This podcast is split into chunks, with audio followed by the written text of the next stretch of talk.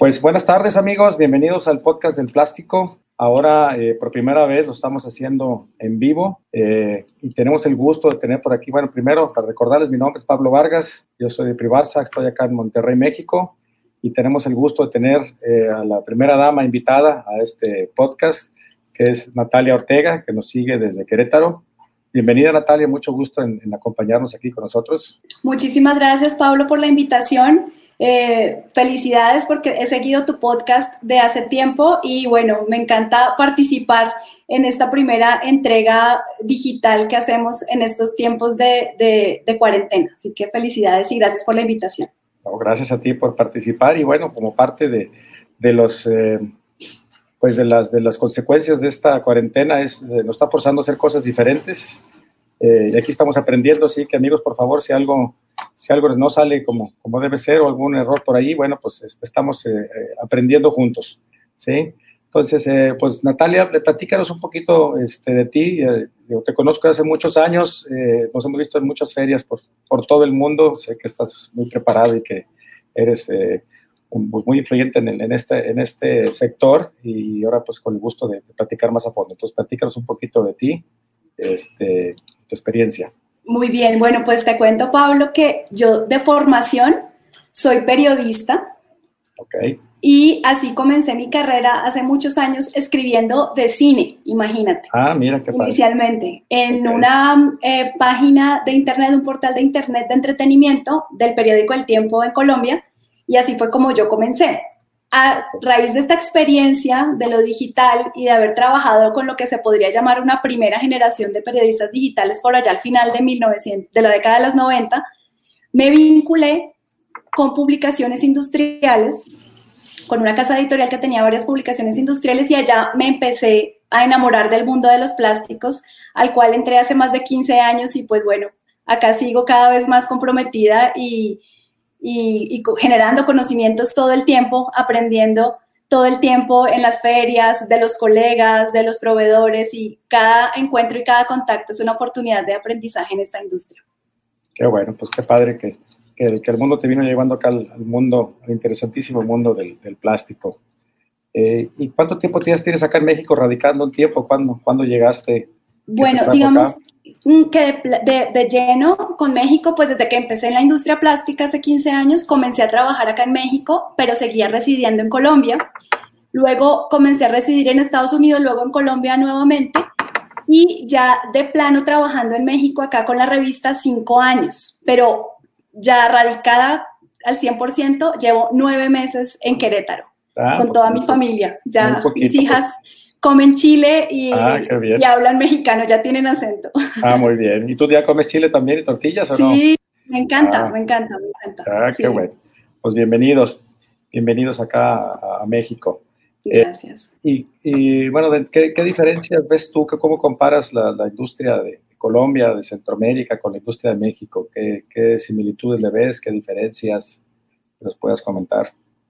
Pues en todas las industrias, digamos, de, los países latinoamericanos, incluido México, eh, se percibe siempre un, eh, un espíritu de, trabajo, de investigación, de hacer las cosas bien hechas, de, contribuir pues en todas estas ramas del conocimiento y, también una diversidad del tipo de empresas, ¿no? En, toda en los países pues están las empresas familiares de mucha tradición, están también las compañías de capitales extranjeros que tienen pues una transferencia tecnológica muy importante como un derrame de, todo ese conocimiento a, los países donde opera. La gran diferencia que yo sí percibo es en México, eh, el, sector automotriz, el sector automotor y, y, la industria aeroespacial son unos motores muy, muy importantes de todas las inversiones, de los volúmenes que son superiores a los de otros países. Entonces, sí, México se distingue entre la, eh, industria de, otros países por ese enfoque técnico hacia automotriz y hacia aeroespacial que lo enriquecen muchísimo en términos de transferencia de conocimientos de, mm, y, de, capacitación, de entrenamiento y de preparación del, del, recurso humano en esas zonas, en esos mercados que pues son unos motores muy importantes del sector. Claro, muy bien lo, lo, expones de, muy buena manera y creo que tienes, tienes toda la razón.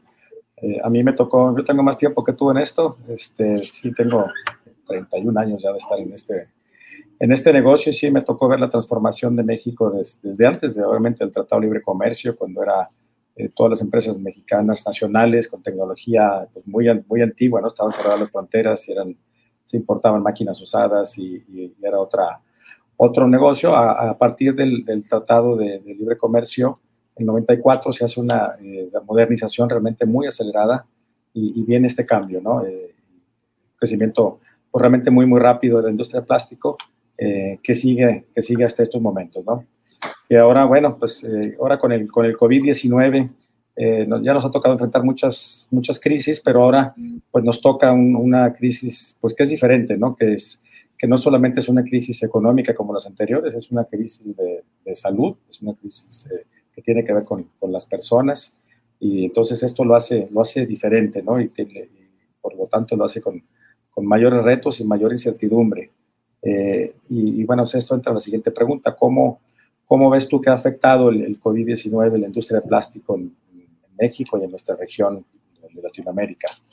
Digamos que, Pablo, bien importante la pregunta que haces en el, sentido de que la industria plástica cubre muchos mercados y sectores y cada uno de estos sectores es un mundo en sí.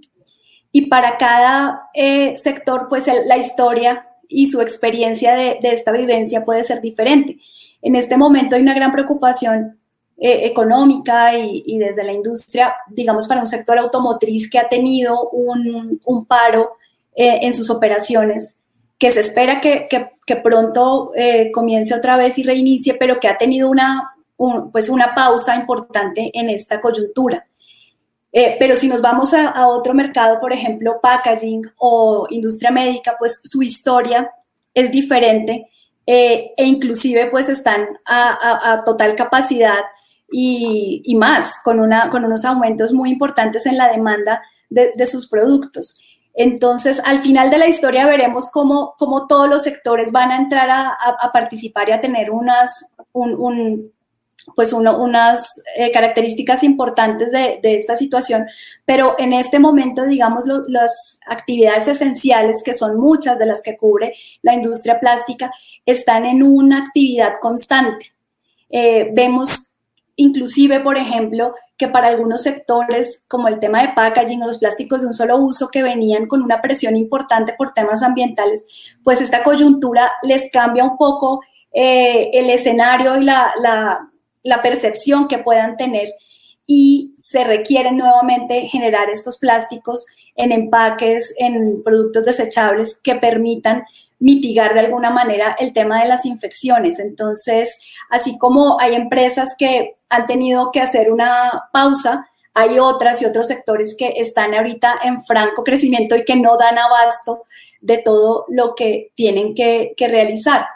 Eh, es muy importante aquí apuntar que justamente los plásticos hacen parte de las buenas noticias en esta coyuntura que estamos viviendo, porque los plásticos permiten eh, manejar todo el tema de la crisis en lo que es el tratamiento y el cuidado de los pacientes, pero también en la mitigación de los contagios con toda clase de, dispositivos y de insumos, de, caretas, de, de, cubrebocas, de guantes, de gafas, de, lentes protectores, de los trajes y bueno, pues todos eh, eh, los implementos hospitalarios son también plásticos.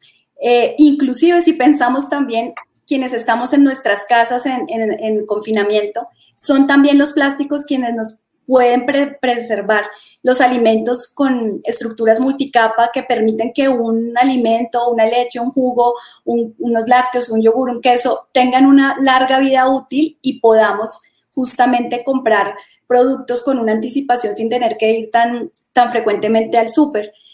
Y allí es donde vemos pues cómo los plásticos nuevamente son vitales en muchos mercados, en muchísimas aplicaciones en esta coyuntura que vivimos actualmente. Y qué bueno que lo mencionas, porque sí había habido un movimiento muy fuerte, sobre todo en las nuevas generaciones, en cuanto a salvemos el planeta, el plástico es malo en todos los sentidos, que desaparezca. Y, yo les diría, bueno, pues eh, si, si, no quieres el plástico, entonces pues te vas despidiendo de tu celular, de tu computadora, de tu tablet, eh, que son de plástico también, eh, así como todas las cosas médicas que tú dijiste. entonces creo que hay que hacer una diferencia muy clara de lo, del, del, plástico. Es un material increíble que tiene muchísimos usos y muchísimas aplicaciones. Creo que todos estamos de acuerdo en que a nadie le gusta ver el plástico tirado en las calles, en los ríos, en los océanos. Y, y, creo que la parte más importante eh, de esto viene del empaque, ¿no? El, empaque que, que, viene siendo cerca del 40% del consumo del plástico total, eh, pues es el que, el, que, el que nos causa esta situación, pero el 60% restantes son principalmente aplicaciones industriales, en lo que se convierten en productos pues, de primera necesidad, como todo lo que dijimos electrónicamente, eh, tus tenis, tus, uh, en tu coche, todo lo que hay. Eh, este, y que, bueno, obviamente la industria médica, los, famosos respiradores, todos los aparatos que sirven en el área médica para hacer rayos X, escáneres, todo eso son, eh, llevan productos plásticos, pero nos concentramos en, el, generalizamos quizás por un área que, repito, a nadie nos gusta esto, y, eh, y, para simplemente quiero hacer aquí una, una, reflexión. Creo que el problema no son los plásticos, creo que el problema somos nosotros, ¿no? Eh, simplemente para recapitular o, o, abundar un poquito en el tema, eh, los principales productores de plástico del, mundo, este, procesadores son China, Alemania, Estados Unidos, Italia, Francia, y ahí te vas. Pero los principales contaminadores del mundo en, productos plásticos pues, son otros, es, China, es Indonesia, es India, es Filipinas, eh, donde eh, ellos no procesan ni, ni, ni, ni, le dan reciclado a su, hasta el 70-80% de los productos terminan en las calles. Eh, pero Alemania, Estados Unidos, Europa en general, hay una cultura de reciclaje, una cultura de reuso mucho mayor que no, no se ven tanto estos problemas. Entonces, eh, creo que aquí es un problema más bien de, de cultura. Eh, el plástico no es el enemigo, los, enemigos somos nosotros, nuestra sociedad, que, que no tenemos la cultura de, de tirarlas o de reciclar. Y, creo que este, pues es importante tomar nota de esto y, y entre todos pues revalorizar y, revisar realmente el plástico no se puede ver como una cosa en general. Tú sabes, plástico no es un plástico, son cientos o miles de plásticos diferentes para diferentes aplicaciones. Eh, Mira que ahí yo quisiera como, complementar algo de lo que tú decías, bien importante. Vemos ahora que en las redes sociales eh, están rodando muchas fotografías e imágenes de cubrebocas y guantes que, que la gente deja tirados en la calle eh, en la calle, así, los cubrebocas, los guantes apilados, sin que tengan un, un, manejo y una disposición correcta. Y ahí es la frase que quiero rescatar de lo que tú acabas de decir, Pablo, el, el, problema no es el material, ni la aplicación que se haga del material, sino el uso y la cultura de quien lo emplea. Entonces antes teníamos un problema grave de una presión a unos empaques o a unos desechables eh, o plásticos de un solo uso como el popote o, la, o el vaso o el plato, porque estaban tirados en las calles o en las playas o en lugares donde no correspondían. Hoy vemos esa nueva realidad con los cubrebocas y con los, con los guantes y entonces tú dices, no se trata de la aplicación, no es mala la aplicación, sino es el uso que se hace de ese eh, de ese producto al final de su vida útil. Ya me retiro el cubrebocas, me retiro los guantes, tengo que tirarlos en un lugar para ese, ese uso. Y es donde también podríamos acá reflexionar de cómo las prohibiciones no son lo adecuado para estos casos, porque por más que alguien dijera que el uso de los cubrebocas o su disposición es inadecuada, jamás podría salir una ley en este momento que prohibiera su utilización, porque son necesarios como también son necesarios los plásticos en sus aplicaciones de empaque o de un solo uso. El tema y el, la clave está en una gestión adecuada de los residuos. Es correcto. Y no se necesita, bueno, uno va, ha tenido oportunidad de viajar y vas a países de primer mundo y ves los basureros para reciclarse, vidrio, plástico, ahí están los centros de, acopio, hay muchas cosas que se hacen. Y dirías bueno, únicamente los países que tienen más educación o tienen dinero lo pueden hacer pero eh, yo voy a compartir una, una pequeña historia, alguna gente ya la conoce. Eh, el año pasado tuvimos la oportunidad de viajar por Chiapas con la familia, eh, yendo rumbo a Lagunas de Montebello, que es una zona muy bonita de, Chiapas en los Altos. me llamó la atención que la mayor parte de los pueblos, pues eran pueblos, y, y, Chiapas es de los estados más pobres del país, con menor educación, estaban limpios, estaban limpios. Dormimos una noche en, Comitán, que es una ciudad, un pueblo, una ciudad chiquita, muy cerca de las lagunas, y yendo a dar la vuelta a la plaza, eh, vimos que había unas estructuras grandes metálicas que a lo lejos no distinguíamos qué eran, pero ya, ya más cerca eran eh, contenedores de una forma estética metálicos, donde podían poner las botellas y las tapas. Y nos tocó ver ahí filas de niños llevando tapas y botellas a, confinarlas ahí, porque tenían dónde ponerlas y lo, estaban haciendo. Y estoy de los estados más pobres, con menor nivel de, educación, eh, lo pueden hacer, es, simplemente es voluntad, creo que de la sociedad, de las autoridades, de, los colegios, de las familias. Eh, entonces no se requiere gran inversión y se requiere gran educación, como repito, a nadie nos gusta ver el plástico tirado en la, basura en la calle, eh, pero tenemos que tomar conciencia como sociedad eh, y, participar y, fomentar esto, ¿no? Por supuesto, fomentar el, buen manejo de los residuos y el reciclaje, que es muy importante como, como un aporte, no solo del manejo del residuo, sino de la reutilización de un material que tiene la posibilidad de muchas otras vidas en nuevas aplicaciones. Claro. Este, bueno, creo que esto, eh, eh, digo, era, era, importante resaltarlo porque creo que pues es, es, es, muy importante el, el, que la gente eh, conozca un poquito más de lo, de lo, que son los plásticos que hacen por nosotros y cuál sería la solución. ¿No? Eh, ahora que lo estamos viendo, como dices tú, las, las mascarillas y volviendo a, los lados positivos de alguna manera que, que, nos ha dejado el COVID en la industria, que, que la mayoría estamos muy afectados por la, la baja de la, de la, economía, pero nosotros, me ha tocado ver, y creo que tú tienes algunos casos también ahí de, de, de esfuerzos de solidaridad de empresas mexicanas en donde se han conjuntado eh, varias empresas que hacer caretas, hacer máscaras, eh, algunos de ellos eh, sin cobrar, unos aportan placas, unos aportan componentes, unos inyectan para, pues de emergencia, porque no tenemos, no, no están los productos aquí y, también es solo un poquito de la dependencia tecnológica que tenemos de, de otros lados. es una llamada de atención y una oportunidad para nuestra industria de fabricación de moldes y de herramientales en general, ¿no? no depender tanto del, exterior y que podamos aquí hacer las cosas. Y creo que aquí se sacaron varios moldes en tiempo récord eh, y, trabajando en conjunto eh, la comunidad del plástico, que fue algo muy bonito.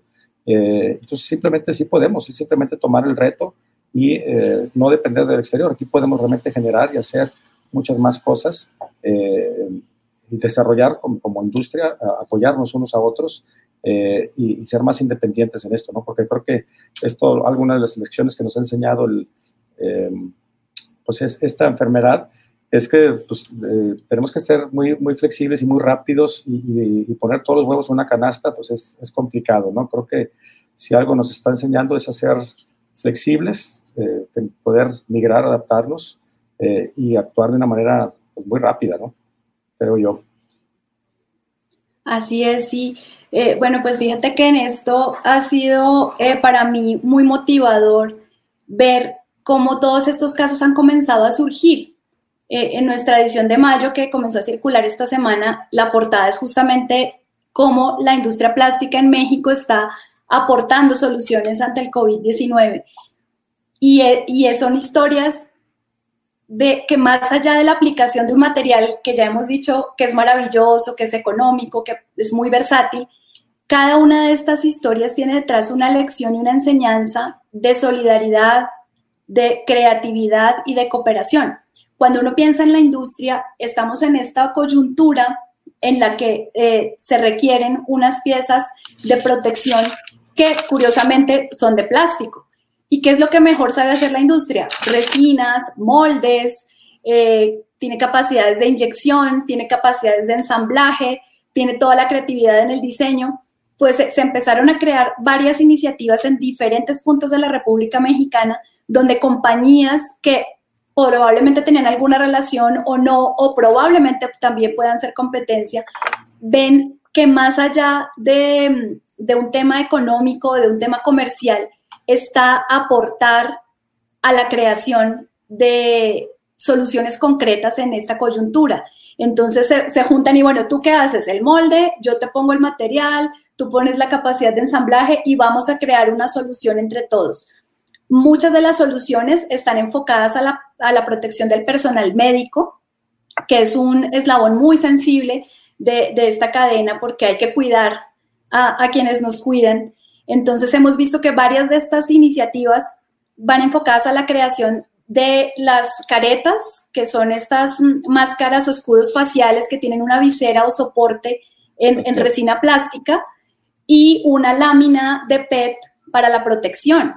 Esta careta o escudo en conjunto con un cubrebocas y unos, unas gafas o, los gogles son una combinación ideal para la protección de personal médico y para la protección en general de, de, de, las personas en esta, en esta coyuntura. Entonces, ver cómo en, en, Nuevo León también hay varias de estas iniciativas, en Saltillo, en Querétaro, en la Ciudad de México, en Guadalajara, y todas eh, eh, eh con, ese, eh, con, con, esa buena voluntad de aportar, ¿no? Entonces yo siento que cada uno de estos casos de éxito muestran un aporte a la humanidad, como que devuelven la fe en, en, claro. en, en la humanidad, de la protección de, de, de, las personas con lo que mejor cada quien sabe hacer, dar su capacidad, su ingenio creativo en el diseño, si tiene una resina que puede aportar, un molde, y esto pues genera toda una red de contactos que yo estoy segura que va a trascender más adelante cuando estemos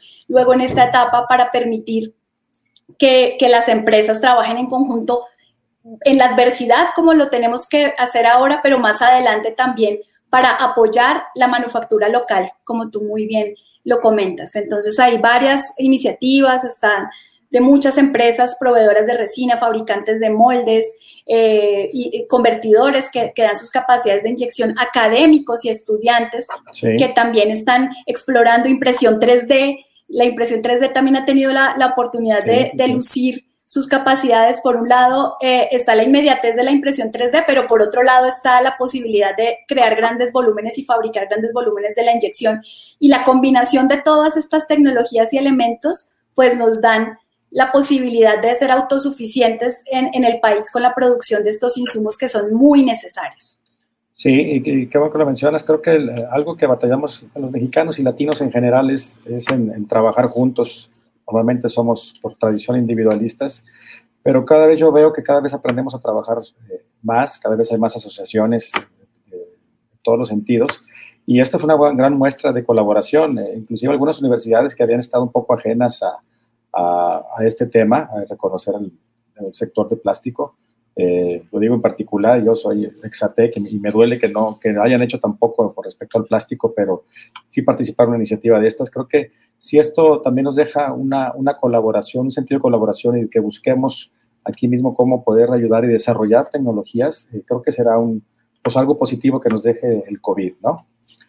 Eh, y, por otro lado, yo creo que tenemos que ver cómo vamos a, a vivir en esta época, porque el, el, COVID no se va a ir mañana, ni se va a ir pasado, tristemente. Eh, por ahí lo que dicen es que las, las vacunas más próximas estarán a 18 meses eh, y algunas medicinas que han probado para, para que esto vaya eh, mejorando, pues todavía están en el camino, ¿no? Eh, eventualmente a todos nos va a dar el COVID y, y hasta que no desarrollemos pues anticuerpos y defensas, creo que dejará de ser una amenaza pero lo importante es que no nos pase a todos al mismo tiempo, ¿no? Entonces, ¿cómo vamos a, a, a regresar y cómo deberíamos de, de porque ahorita el, la preocupación es primero la salud y creo que, que, es, que es, correcto, pero eh, esto va a causar, está causando ya grandes daños a la economía, sobre todo a, a pequeñas y medianas empresas que no tienen los recursos eh, que tienen los grandes corporativos para soportar esto. Y, y tenemos que ser mucho más eh, creativos y ver cómo vamos a funcionar. O sea, el COVID no se va a ir mañana eh, pero tampoco podemos salir a las calles y decir no pasa nada. Creo que aquí quisiera tomar un, un caso de, de, de, de, éxito, un país que lo está haciendo muy bien, el caso de, de Taiwán, que, conozco de primera mano, eh, tengo algunos proveedores allá.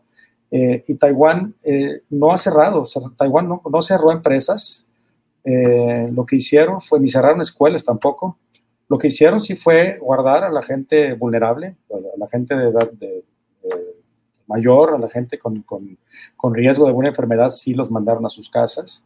Eh, pero lo, siguen operando con todas las medidas de seguridad, obviamente con limpieza, con tapabocas. Eh, los restaurantes siguen abiertos al 30%, 40%, todos muy separados, pero siguen funcionando, la economía no se ha colapsado. Eh, los vuelos se han limitado y la gente que vuela y regresa del exterior, eh, lo que hacen, ya saben, automáticamente van y están dos semanas en, cuarentena en sus casas.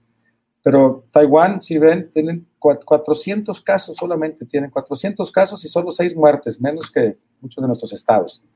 Y, y su economía no se ha colapsado, ¿no? Entonces, creo que tendríamos que tomar nota de, estos ejemplos, porque no podemos estar encerrados para siempre, eh, ni tampoco podemos salir a decir, ya no pasa nada, vamos a hacer lo mismo que antes, porque va a haber, ahora sí que la, nueva normalidad, ya lo que conocíamos como el mundo normal de hace un par de meses, pues tardará, estamos a meses de recuperarlo, eh, o años, ¿no?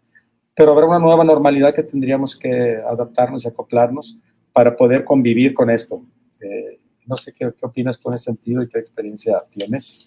Sí, de acuerdo. Al, seguir las noticias, como tú dices, uno puede ver y, desde ya anticipar que esto no es eh, un regreso a la normalidad inmediato ni al mundo que conocíamos de antes, sino que al contrario vamos a tener que adaptarnos a una nueva realidad.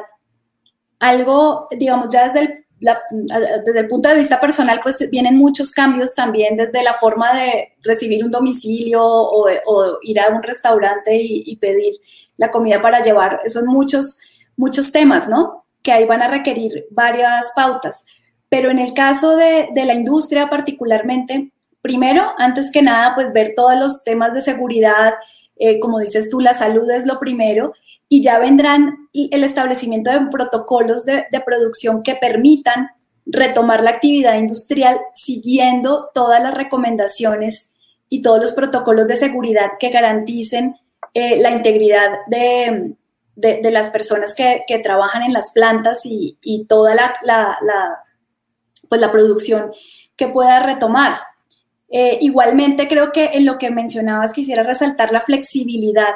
Este, este tema de la flexibilidad es bien importante en la producción de, los industriales en, México y de toda Latinoamérica, en cómo poder tener un, portafolio suficientemente diverso que les permita adaptarse rápidamente a todos estos cambios y anticipar un poco las necesidades que va a tener la población general de productos plásticos para estar ya listos en el momento en que se pueda regresar a esta operación.